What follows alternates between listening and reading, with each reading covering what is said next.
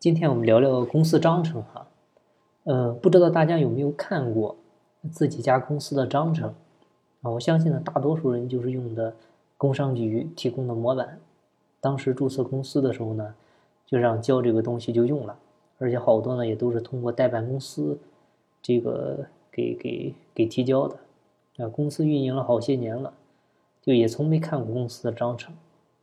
还有的人呢，就是有注意过这方面的事儿。然后呢，就从网上下载了一些章程模板，然后呢，照着弄着改着，觉得合适就用了。就工商局那边呢，有的也能审核过，但是这些呢，呃，都是有一些风险的啊，因为这些现象它的本质呢，也都是光看重结果，不重视规则。那章程呢，它本身更多的就是一份契约，就股东之间的契约啊。工商呢，作为独立的第三方，给你备案。就看你们未来闹得火热的时候，啊，就不知道怎么处理了。好，我们拿出章程来看一看，啊，这个上面是怎么约定的？那如果没有约定的，好，那就去看公司法。因为以前呢，好多公司都是老板自己一个人的，他即便是好几个股东啊，可能实际上呢也都是你自己的，你自己就能完全说了算。那你这么搞呢，那个风险还能小一些。但是呢，我们讲。现在这个时代呢，啊，已经是合伙人时代了。有一个人在单打独斗，能成功的可能性已经很小了，啊，尤其呢，很多做了股权激励的企业，啊，你的团队成为了公司股东以后，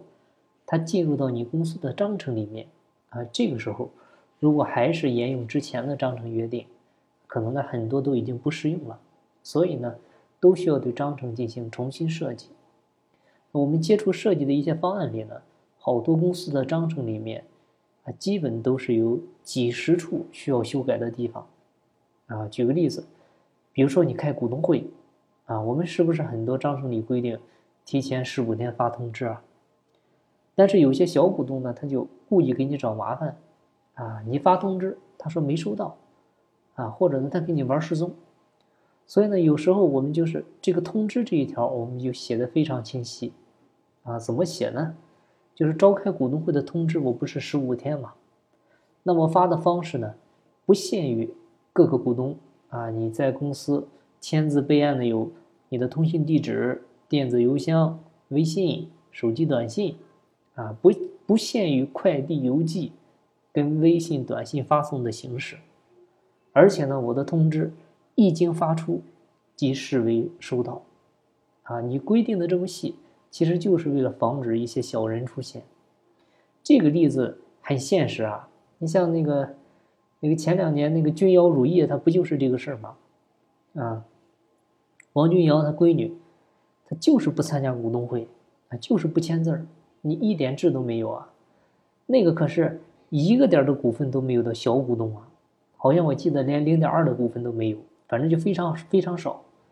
但是你再大的决议，他不参加。就卡在他这儿了，啊，他给你玩失踪了。还有的呢，比如说公司股东会决定哪些事儿，董事会决定哪些事儿，啊，你股东会决定的事里面呢，哪些是过三分之二通过的，哪些是过一半通过的，啊，哪些事呢可以按其其他的这种约定比例来通过。那董事会决定的事里面呢，哪些过三分之二通过，哪些过一半通过啊，等等。